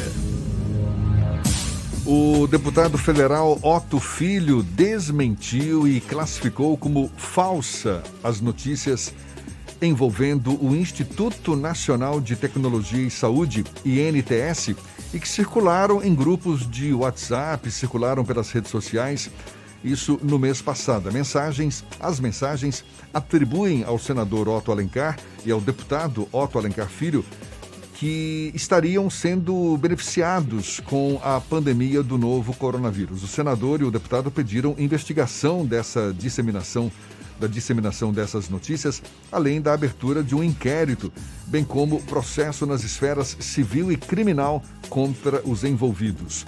O deputado federal Otto Alencar Filho, que é do PSD pela Bahia, é nosso convidado aqui no Issa Bahia. Seja bem-vindo. Bom dia, deputado. É, bom dia, bom dia a todos. Mais uma vez, uma grande alegria estar é, aqui com vocês. Mandar um grande abraço para toda a população da Bahia e estou à disposição para as perguntas e questionamentos. Deputado, além de acionar a Comissão Parlamentar Mista de Inquérito que investiga os ataques cibernéticos, a chamada CPI Mista, CPMI, não é, das fake news no Congresso Nacional, para identificar esses responsáveis, foi solicitada a abertura de inquérito para investigar as notícias falsas, além de processos civil e criminal contra os infratores. Em que pé estão esses processos? Em que pé está o andamento desses processos, deputado? Olha, iniciamos as investigações. É bom deixar claro que a própria empresa, a NTS, já informou, através de uma nota de esclarecimento oficial, que a gente, eu e o senador Trencar, ninguém da minha família, nunca teve e obviamente nunca terá nenhuma relação com essa empresa, nem com outra qualquer empresa que participou do processo de licitação do Hospital Espanhol. Então, uh, posso dizer a vocês que em 34 anos de política, o senador Otto Alencar já fez a gestão de todas as pastas e cofres do Estado da Bahia, na Assembleia Legislativa, como é, vice-governador, como governador, como secretário de várias pastas né, no Tribunal de Contas e nunca teve um processo na vida. Nós temos uma, uma, uma vida de trabalho ilibada. Eu sou, por exemplo, empresário, entrei na política por missão e a nossa realmente, a nossa intenção é trabalhar pela Bahia e para o Brasil. Então, partindo desse princípio é, e desses valores familiares que para nós são muito caros, entramos na, na justiça, iniciamos um processo de investigação, primeiramente, e encontramos alguns desses investigados e já processamos esses investigados, assim como também entramos é, junto ao Supremo Tribunal Federal para obter mais esclarecimentos sobre essa questão do presidente ter recebido uma fake news. É, os investigados são Jair Roberto Rosa, Hernando Peixoto e tem mais uma vereadora, uma candidata vereadora de Feira de Santana, é, que também nós já processamos e as investigações estão em curso. Uh, existem provas muito contundentes uh, desse, dessa, desse crime. As pessoas hoje não sabem, ou talvez não sabem, mas a fake news hoje já é crime e inclusive com previsão de prisão em determinados casos. E não o Congresso como um todo, a Câmara e o Senado, provavelmente vão começar a endurecer cada vez mais é, o crime de fake news. É, é bom que deixe claro que é, temos total interesse em continuar é, com a visão de que é necessário você ter liberdade de expressão, mas a liberdade de expressão deve ter limite na mentira. E por conta disso, nós vamos estar intensificando e endurecendo as leis para esses criminosos e criminosas que utilizam de é, notícias falsas e anônimas para denegrir a imagem de pessoas de bem. Esses nomes que o senhor citou como alguns dos possíveis responsáveis pela disseminação dessas, dessas mensagens, como é que o senhor chegou até esses nomes? Olha, foi uma investigação é, criminal pela é, estrutura policial do estado da Bahia. Entramos com um processo é, de investigação é, na delegacia da Barra, que é uma, uma delegacia especializada nessa área. Inclusive, queria mandar um grande abraço para a delegada e agradecê-la também, assim como também a todos os delegados policiais é, da Bahia, que têm feito realmente um esforço muito grande nesse período de pandemia. Agradecer é, em especial a um amigo é, delegado Pietro Bandini, que tem realmente feito também, junto com todos esses delegados da Bahia, uma grande atuação. Deputado, o caso já está em. Já, vocês vão processar o, os responsáveis com a expectativa de que exatamente? Vocês querem ter a reparação é, da honra ou vocês pretendem que isso seja um caso exemplar para que evite que a disseminação de fake news atinja reputações? É, a grande verdade é que, é, para nós, como eu disse anteriormente, é, esses valores morais, familiares, para nós são muito caros. Então, somos uma família de pessoas éticas, honradas, trabalhadoras, é, que têm o interesse de fazer o melhor pela Bahia e pelo Brasil e não aceitamos, nunca aceitaremos esse tipo de agressão. Uma coisa é você aceitar e discutir ideias críticas são sempre bem-vindas, mas fake news são, é crime. E nós vamos lutar contra todo tipo de crime, como sempre fizemos. É, vamos, já entramos, inclusive, com processo é, contra essas pessoas. E é, engraçado é que a maioria deles são é, eleitores de Bolsonaro abertamente. Né? Então, e fica aí a dica que eu acredito que a democracia é feita de ideias. Respeito aqueles que votaram em Bolsonaro, eu votei contra. Embora na Câmara eu tenha uma posição, sempre tive uma posição contra o governo Bolsonaro, mas tenho ajudado a aprovar todos os projetos que são, que são importantes para a Bahia e para o Brasil, independente de ser do governo federal ou de qualquer outro partido de direita ou extrema-direita, centro, centro social, ou esquerda ou extrema-esquerda. Para mim não importa qual é o partido ou deputado ou deputada. Importante para mim é saber se o projeto é um projeto bom, é um projeto que tem é, base constitucional, que tem é, recursos garantidos, que tem uma boa é, redação e visão e, e objetivo. E, e assim a gente tem votado e tem aprovado as matérias é, na Câmara Federal.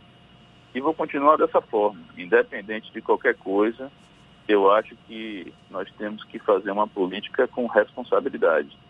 Não sou a favor de é, oposição só por ser oposição. Eu acho que nós temos que ter responsabilidade, principalmente nesse momento de crise, é, de pandemia, que o coronavírus realmente é, fez um estrago muito grande é, no Brasil e no mundo, e que também envolve uma crise econômica que atinge principalmente a população mais carente, que é o nosso foco de atuação. Aprovamos muitos projetos na Câmara federal voltada justamente com esse objetivo, para o combate à pandemia, ao coronavírus, para trazer mais recursos para a saúde. É, agora mesmo, eu acabei de destinar mais de 10 milhões e meio é, para o combate ao coronavírus para as minhas prefeituras, ao todo em torno de 26 prefeituras, é, e trabalhando também com projetos voltados para a visão assistência social para aqueles que estão desempregados, apoio ao micro, pequeno e médio empresário, a geração de emprego e renda, enfim. Nós temos realmente trabalhado é, para aprovar bons projetos que sejam interessantes, principalmente para a população mais carente. Deputado, o, e... senhor, o senhor, enquanto vítima de fake news, tanto o senhor quanto o pai do senhor, o senador Otto Alencar, como é que observa ah, os projetos em tramitação sobre as fake news, tanto na Câmara quanto no Senado? Havia um projeto que foi acusado, inclusive, por instituições, por entidades ligadas à liberdade de expressão e ao jornalismo, é, que ele era uma censura. Houve uma desidratação desse projeto, o, o projeto ficou um pouco mais é, tímido, digamos assim, porque no momento é o que dá para avançar, para discutir e mais para frente ter um avanço. Porém, o senador Ângelo Coronel, que é o presidente da CPMI, apresentou um novo projeto, queria que fosse votado em menos de 24 horas, em que havia ataques claros à liberdade de expressão como um todo. É, como é que o senhor tem visto essa discussão e o senhor acredita que é o momento adequado para se votar um projeto que eventualmente pode, pode cercear liberdades no meio de uma pandemia e com o Congresso Nacional votando de maneira remota? Eu sempre acho que o combate a qualquer tipo de ilegalidade e delinquência é o momento certo. Fake news é crime e nós não podemos continuar da forma que nós estamos. Tivemos um projeto inicial que realmente foi tímido, mas agora a Câmara e o Senado já percebeu e tem que endurecer a lei. E eu digo sempre, eu sou a favor é, da expressão livre, mas é, qualquer expressão ela deve ter consequências. É como o livre-arbítrio que Deus nos deu. Qualquer um tem o direito de fazer o que quiser, mas na nossa sociedade, fazer com mal ou errado tem consequências. É a mesma coisa. Existe e vai continuar existindo liberdade de expressão, porém, aqueles que fizerem o tipo de expressão que seja considerado crime têm que pagar por isso. Então, é uma sociedade que é uma sociedade chamada sociedade organizada, para que justamente não ocorra o caos. Não é possível que a gente continue vivendo uma situação em que pessoas de bem têm seu nome expostos é, e têm que entrar na justiça para se defender, como foi o nosso caso e como foi o caso de muitos outros é, políticos e também empresários, pessoas comuns também. Ou seja, é, um, é, uma, é uma situação que nós precisamos, é, obviamente, avaliar com prudência, com cuidado, mas, em minha opinião, realmente nós temos que endurecer as leis contra o fake news. No seu caso e do senador Otto Alencar, realmente foi flagrante a questão da fake news. Porém, existem informações publicadas pela imprensa, por exemplo, que volta e meia é, os políticos ou outras figuras de destaque acusam que são fake news e tempos depois elas são confirmadas como informações factuais, apuradas, como manda o jornalismo.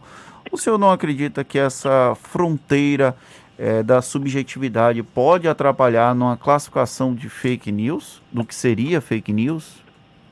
Por isso a gente tem que realmente tomar cuidado e prudência na hora de fazer um endurecimento das leis do fake news. É, existem 513 deputados, 82 senadores, 83 senadores, que vão é, pensar da forma correta, como sempre acontece, é, sempre avaliando um lado e o outro para que a gente chegue a um denominador comum. E assim é a democracia. Eu acredito muito que é, essa legislatura você tem uma série de é, deputados bem preparados, muitos novos, muitos com, com a intenção de realmente querer mudar o país, com ideologia, como é o meu caso. Eu não tenho interesse em fazer nada que, exceda o racional ou lógico. E vamos justamente tentar buscar essa medida é, para que não, não tenha excesso. E caso haja excesso, no futuro a gente pode, como sempre, é, melhorar ou atualizar a lei. O importante é que a intenção justamente é que as pessoas comecem a parar para avaliar o que elas vão falar. Porque é, verdade, é, se falar a verdade é uma coisa. Agora, espalhar mentiras é, nas, nas redes sociais e no WhatsApp hoje é crime e vai ser na minha opinião, na Câmara e no Senado, como já está se discutindo, as leis devem é, ser endurecidas. Como é que o senhor avalia, deputado, a eficácia dessa discussão hoje no Congresso Nacional, no sentido de criminalizar as fake news, levando em conta a pandemia, as sessões virtuais, a própria CPMI? Me parece ela não vem tendo as sessões regulares nem de forma virtual. Qual tem sido a eficácia dessa discussão hoje? Essa sempre foi uma discussão muito grande dentro da Câmara e do Senado.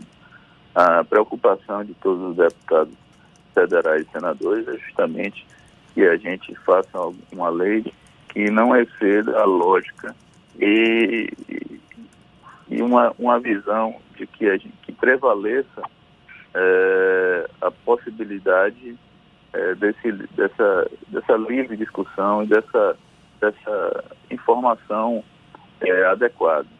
A gente vem discutindo isso muito. Eu acredito que é, as comissões temáticas sejam sempre o melhor lugar para a discussão desses temas que são mais complexos e levam em consideração uma série de questões. É, assim como eu acredito que a CPMI deve também é, ajudar nesse processo através de uma, uma investigação apurada dos fatos. É necessário que se apure o que é certo e o que é errado, que a gente chegue a um denominador comum. Mas, obviamente, a crise pandêmica, ela tem, de certa forma, é, dificultado um pouco as discussões, porque a maioria das votações são às distâncias. É, temos a previsão de, provavelmente, é, voltar ao trabalho é, legislativo é, fisicamente a partir de julho, mas tudo tem um lado bom e um lado ruim.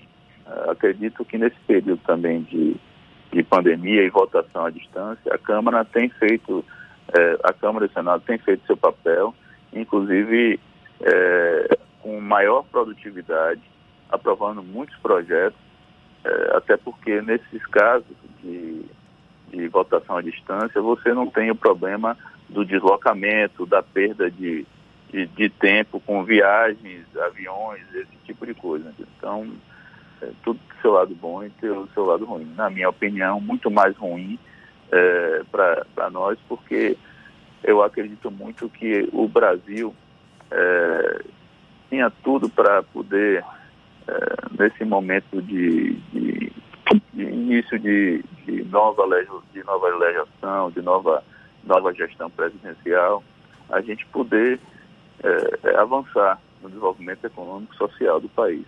Mas, infelizmente, não só com essa crise econômica, e aqui eu gostaria de, de solidariedade, fazer, ter muita solidariedade, solidarizar com as pessoas que tiveram é, seus parentes mortos. Então, realmente é, é, uma grande perda. O Brasil é, já tem uma, um índice muito grande de, de mortes por conta do coronavírus.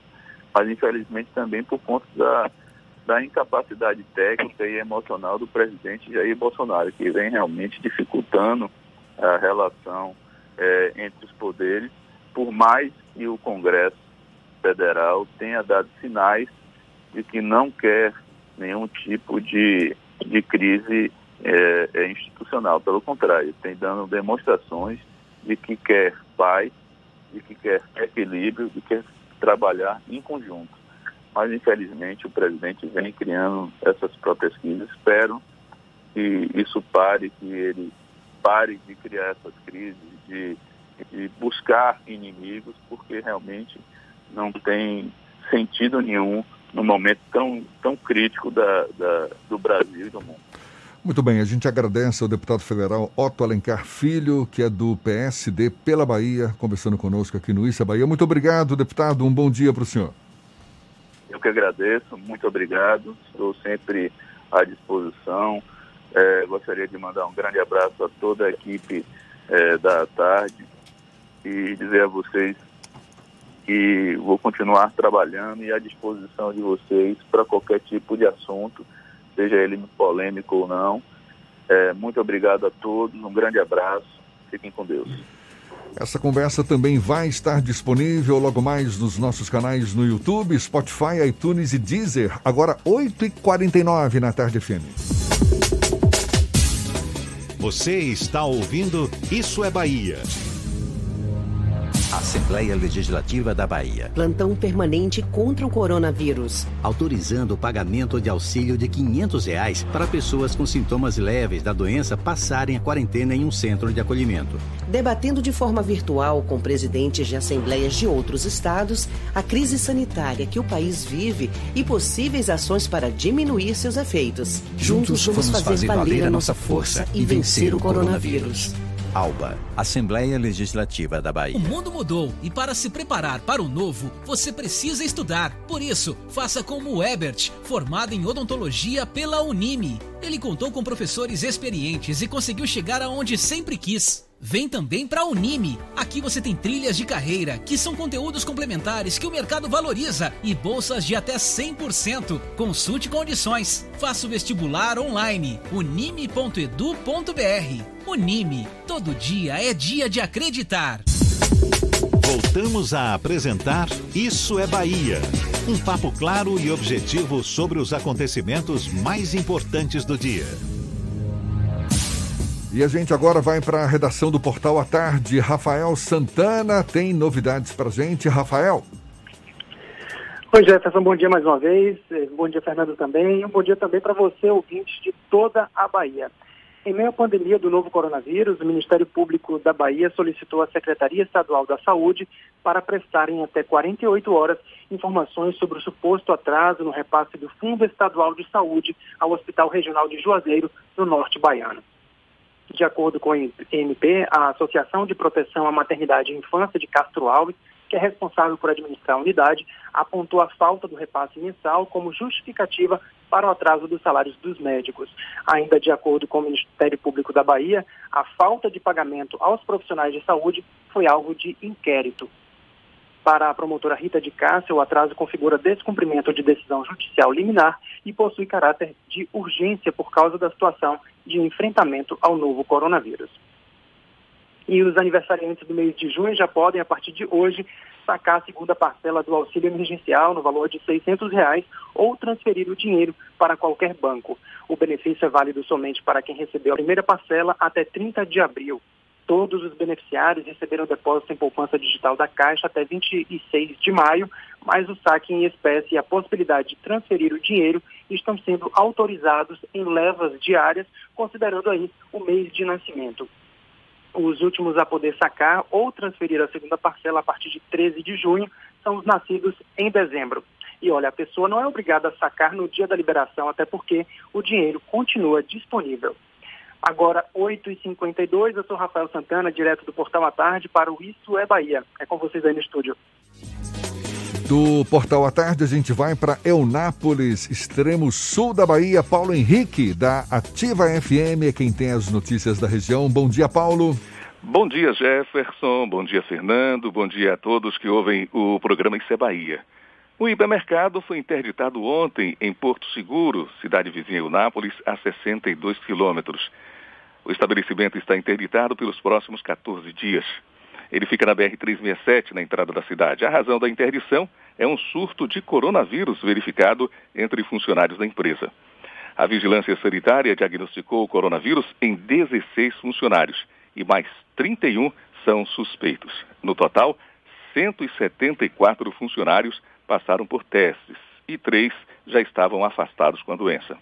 A cidade de Eunápolis registrou ontem mais 13 resultados positivos para a Covid-19, elevando o total para 203 pacientes.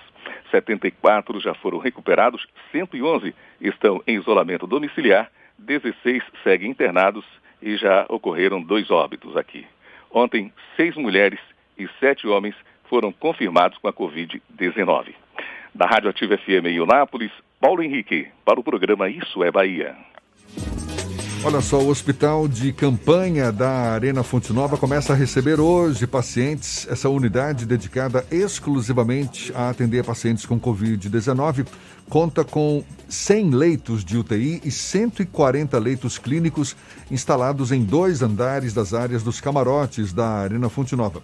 De acordo com o secretário estadual da Saúde, Fábio Vilas Boas, o hospital de campanha pode receber pacientes tanto de Salvador quanto do interior do estado. E o governo federal cortou quase 84 milhões de reais do orçamento do Bolsa Família e vai usar os recursos para expandir a publicidade institucional. Os recursos vão ser transferidos para a Secretaria Especial de Comunicação Social da Presidência. O corte atinge o segmento destinado a atender as famílias carentes da região Nordeste, onde a cobertura caiu em relação ao ano passado. O volume de recursos seria suficiente para atender cerca de 70 mil famílias no segundo semestre deste ano. Segundo o Ministério da Economia, o remanejamento não prejudicou nenhum beneficiário, já que o dinheiro estava parado porque a maioria dos beneficiários do programa social está recebendo o auxílio emergencial. Agora, 8h55, a gente vai para Itabuna. Evandro Lima, da Imperativa FM, é quem fala conosco agora. Bom dia, Evandro. Bom dia, Jefferson. Bom dia, Fernando. As notícias de Itabuna, aqui no sul da Bahia. Ontem, o Hospital de Base Luiz Eduardo Magalhães recebeu 12 monitores multiparâmetros que vão auxiliar no tratamento a pacientes com a Covid-19. Os equipamentos chegaram de Belo Horizonte a pedido do prefeito Fernando Gomes. Cinco aparelhos já foram instalados, aumentando para 10 o número de leitos de UTI do hospital de base e o restante está sendo instalado ainda. Os equipamentos foram adquiridos por meio de licitação da modalidade pregão eletrônico pelo site do Banco do Brasil. Os monitores são responsáveis por medir a pressão arterial e os batimentos cardíacos do paciente. Eu sou Evandro Lima, falando da redação da Rádio Interativa FM de Itabuna, sul da Bahia. Um ótimo final de semana para você, Jefferson. Até a próxima. Valeu, bom fim de semana para você também. E olhe, pela primeira vez depois de dois anos de altas seguidas, o número de homens que realizavam afazeres domésticos ou cuidados de moradores do seu domicílio ou parentes diminuiu na Bahia. É, os homens estão mais preguiçosos, será? De acordo com dados divulgados ontem em estudo do IBGE, no ano passado, 4 milhões 331 mil homens de 14 anos ou mais praticavam essas atividades, o que representava 76% da população masculina nesta, nessa faixa etária. Em 2018, o grupo somava 4 milhões 370 mil. E olha só, o casal de presos que estava no complexo policial do Sobradinho e foram infectados pela Covid-19 foi transferido ontem para a unidade prisional de Feira de Santana. De acordo com a direção do presídio de feira, o casal que estava preso em Sobradinho há 15 dias vai ficar em celas separadas, que estão adaptadas de acordo com o protocolo sanitário. A transferência ocorreu após uma decisão do Tribunal de Justiça da Bahia, que acatou um pedido do Ministério Público Estadual. Acabou! E hoje é sexta, Fernando. Sextou! Encerramos mais um Isso é Bahia. Muito obrigado pela companhia de todos vocês. Vou mandar um abraço aqui para o Adilson que pediu para ouvir o Acabou. Tá aí o Acabou do Adilson lá de Paulo Afonso da Cultura FM. Nós voltamos na próxima segunda-feira às 7 da manhã para Salvador e em torno a partir das 8 para todo o estado. Um bom final de semana para todo mundo. Por favor, fiquem em casa e quem tiver que sair, use máscara e se proteja. Se quiser voltar amanhã, fique à vontade. Fernando, a equipe toda estará aqui, mas pelo, pelo seu olhar, sei que você não vem. Tá certo, olha, muito obrigado, gente. Muito obrigado pela companhia, pela parceria, pela confiança. Sexta-feira, fim de semana, batendo na porta. Aproveite e com muita calma, muito cuidado, muita paciência com quem estiver ao seu lado. Na segunda-feira tem mais. Tchau, tchau, tchau, tchau, tchau, tchau.